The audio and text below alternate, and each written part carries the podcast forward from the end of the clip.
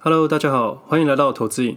这里会分享我这几年来全职交易的心得，并分享对于现在金融时事与台股交易的一些看法。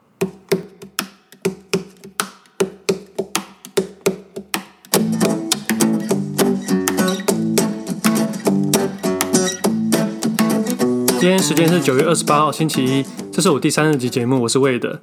今天是教师节，这礼拜周末我去中部拜访了我投资生涯的一位导师。上次见面的时候已经是两年前了，认识他是因为我一个学弟的介绍。那这位经理已经退休了。自从上次见面后，他给我的生活概念我依然谨记在心。我们只要一见面，大概就是聊六个小时以上吧，全都是讲一些投资与生活的问题。那经理的体力真的超级好，这六七个小时他没有离开过位置上。也没有上厕所，他可以一直侃侃而谈，可能真的经验太丰富了吧，或者是也太想教给我了。我这几个小时也非常专注的在听，我时不时会在我的脑海中闪过，我眼前这位老人家给我的感觉就像巴菲特一样，他是一个纯价值型的投资人，他非常喜欢阅读，他的书非常非常的多，最近还在看钢铁人马斯克的书嘞。他年纪已经蛮大了，他说明年可以拿老人卡，他明年就满六十五岁了。但是他的资讯完全不输给我们这些年轻人，不过他的内容真的太多太满了，我必须多花一点时间整理整理，再分享给各位。那聊聊我这个学弟吧，这学弟是我这几年唯一一个手把手教过交易的朋友，原本是两个人啊，但另外一个后来回去接家业了。那这个学弟他已经可以自己独立的交易了，所以我们在盘中都是自己做自己的单，平日也很少讨论交易，顶多就是见面的时候会稍微聊一下而已。我们都知道，设计自己的游戏就好。其实我一直觉得我没有教他什么，我唯一觉得能教他，大概就是让他自己独立的思考交易吧，而且可以不受任何人的影响，仅此而已。就在跟经理结束会面的最后一段，学弟突然说，他觉得他这辈子很幸运，因为母亲的关系认识了这位经理，然后在大学的时候认识了我，我让他在刚踏入金融业懵懵懂懂交易时拉了他一把，带他找到自己的东西，他很感动，也很感谢。学弟在说这句话的同时，我心里是百感交集。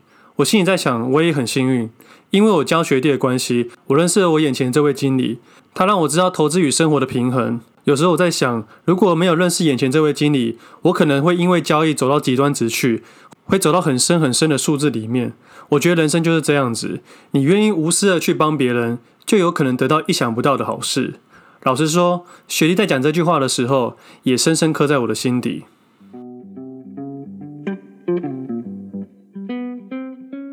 最近的天气真的变冷了，晨跑的时候都开始穿风衣外套跑了。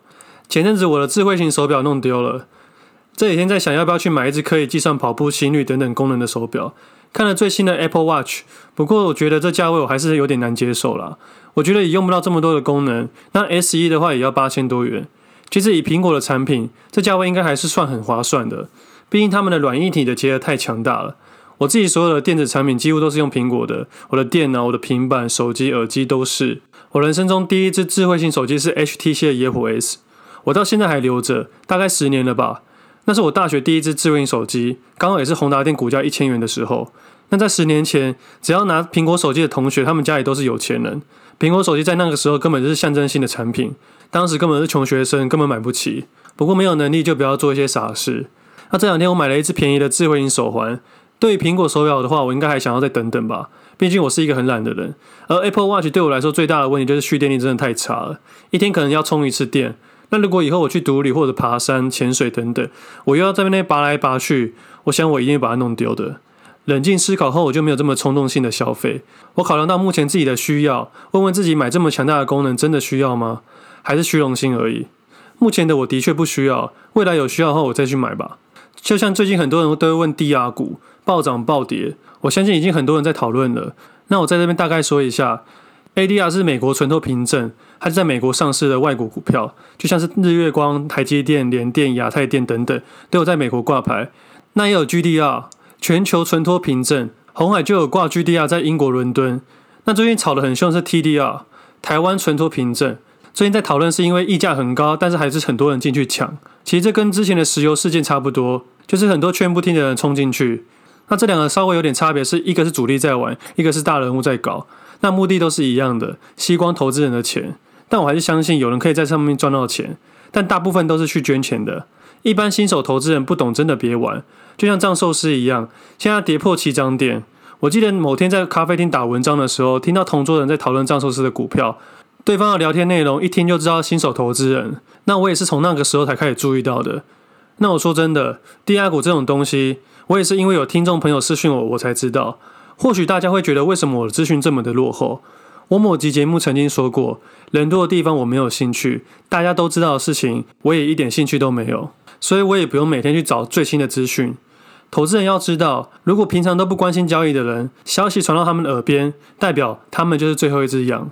那我们不想去判断消息是真是假，最好的办法就是平日完全不关心，只在假日的时候去参考资料。不懂的东西我完全不碰，我只做自己的单，看自己想看的。可能觉得我很固执，但市场不就是固执的人跟犹豫的人在内心拉扯吗？就像我前面提到要不要买 Apple Watch 的例子，完全要看个人的需求。这跟买股票很像，很多人都得了股票瘾，看到什么都想买，别人说什么就买什么，都忘记自己真正的需求是什么，而被欲望冲昏了头。有时候买一些东西是当时想要，事后想想发现根本不需要，这很正常。因为能感受到诱惑是人性，但能拒绝诱惑是纪律。生活是，投资也是。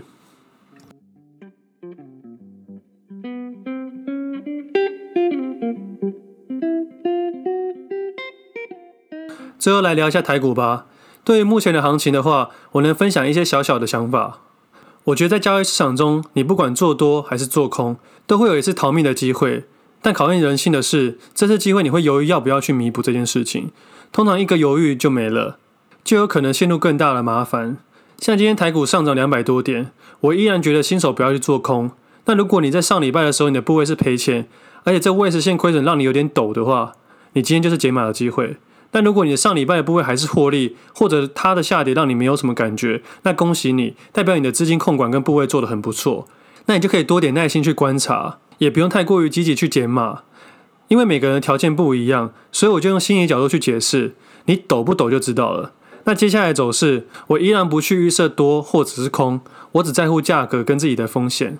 上周二我出清所有的库存，并且用我的方式去做停损，而闪过周四周五的下跌，我在想，如果那个时候部位还留着，我可能动弹不得。我把我上礼拜观察的所有的点写在我的 Facebook 上面，这是我第一次在公开的地方把我的数字转换成文字。我花了不少的时间去转换，我必须转换到大家都看得懂的方式。我想表示的是，不是自己多厉害，闪掉闪崩。我想分享的是，交易市场的每一个小地方都有可能透露出一些讯息，魔鬼藏到细节里。时常有人问我说，我都观察些什么？我想说，其实你们观察了，我都有观察，但我不一定会做些什么决定。最后还是要看价格的表现，再决定动作。下次再出现闪崩，我能闪掉吗？我不知道。我觉得这次是运气好，但如果我真的遇到闪崩的话，我会怎么做？其实我也知道怎么做，那就是停损啊。这次跟学弟见面的最后，学弟看了我 FB 上面的分享后，他跟我说他看完眼泪差点流下来。他说这些东西他都有看到，也都有想到，但是他说他做不到，不知道为什么。他说他很佩服我，可以把这些东西整理成文字去做分享。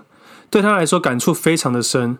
我思考了一下，回答他：“我想，因为你还没有真正的恐慌过，你不知道这个痛有多痛。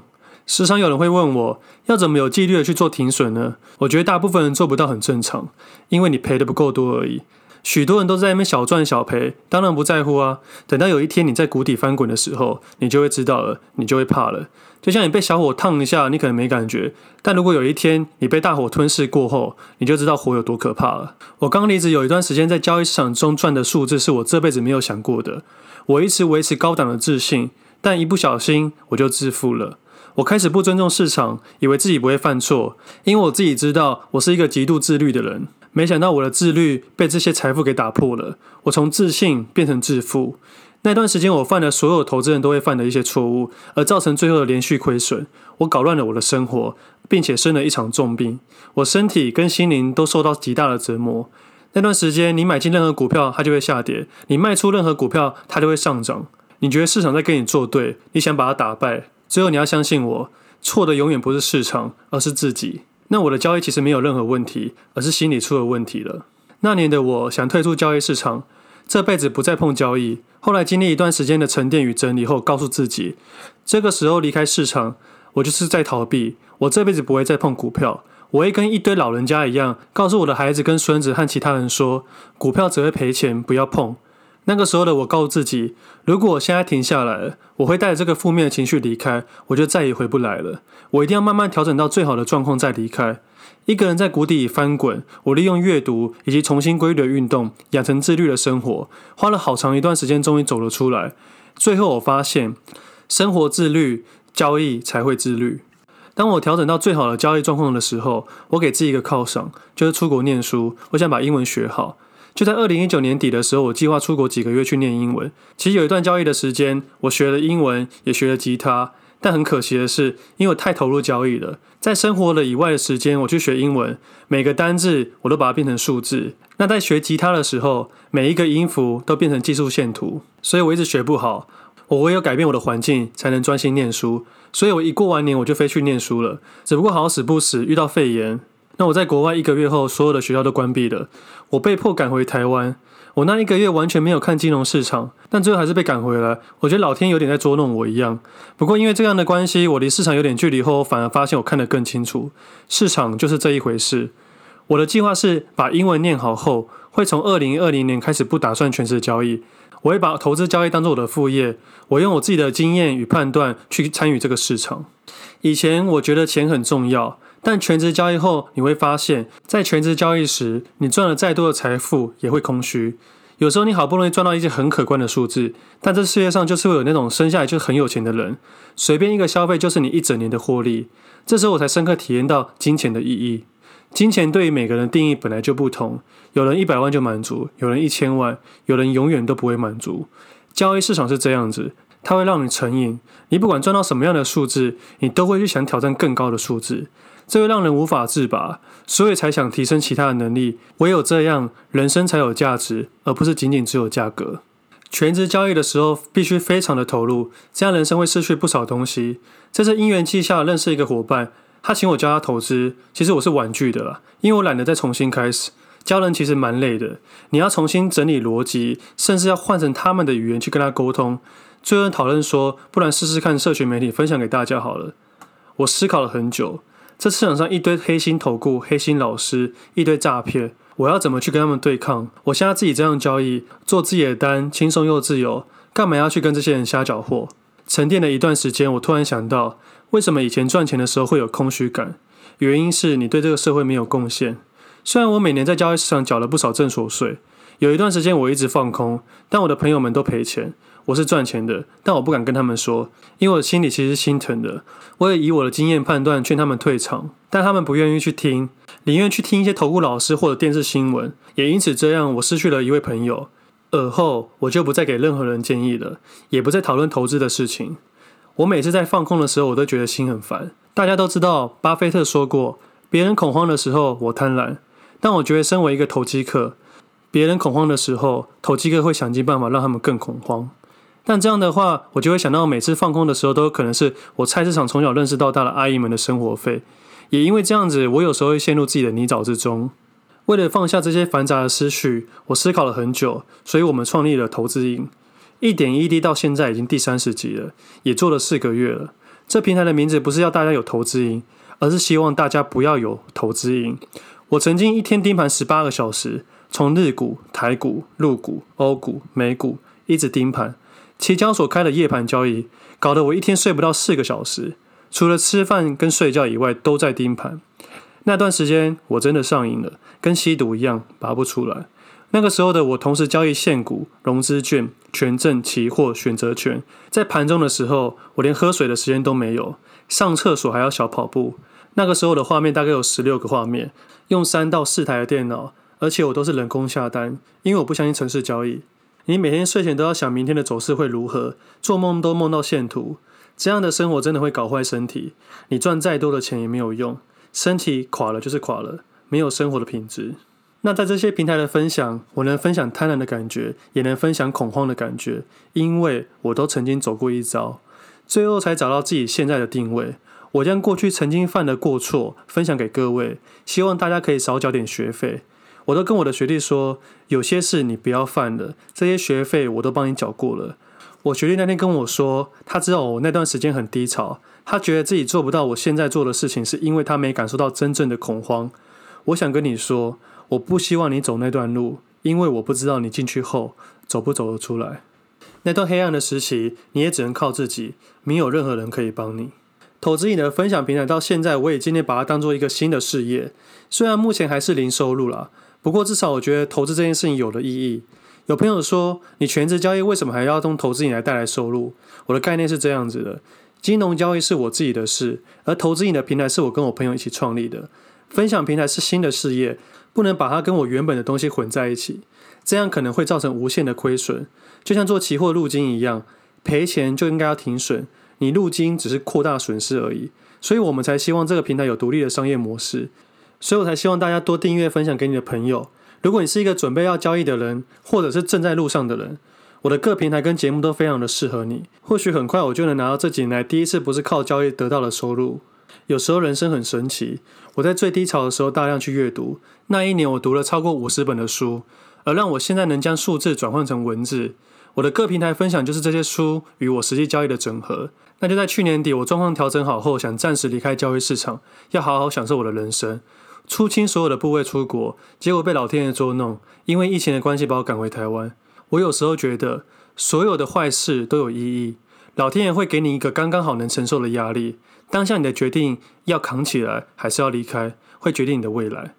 全职交易这件事情，我如果这样交易二十年，直到我五十岁，运气好赚到大笔的财富，然后呢？我已经学会全职交易了。我想把我全职交易放在我人生的后半段。我现在做的事情，我五十岁也可以做，但我想要享受人生精华的这二十年的岁月。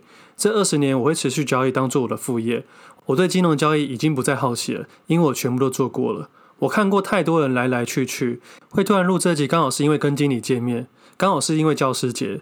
我觉得这两个月市场走了一批人，投资热度下降了不少，可能又来来去去的一些人吧。不知道下一批何时才进来。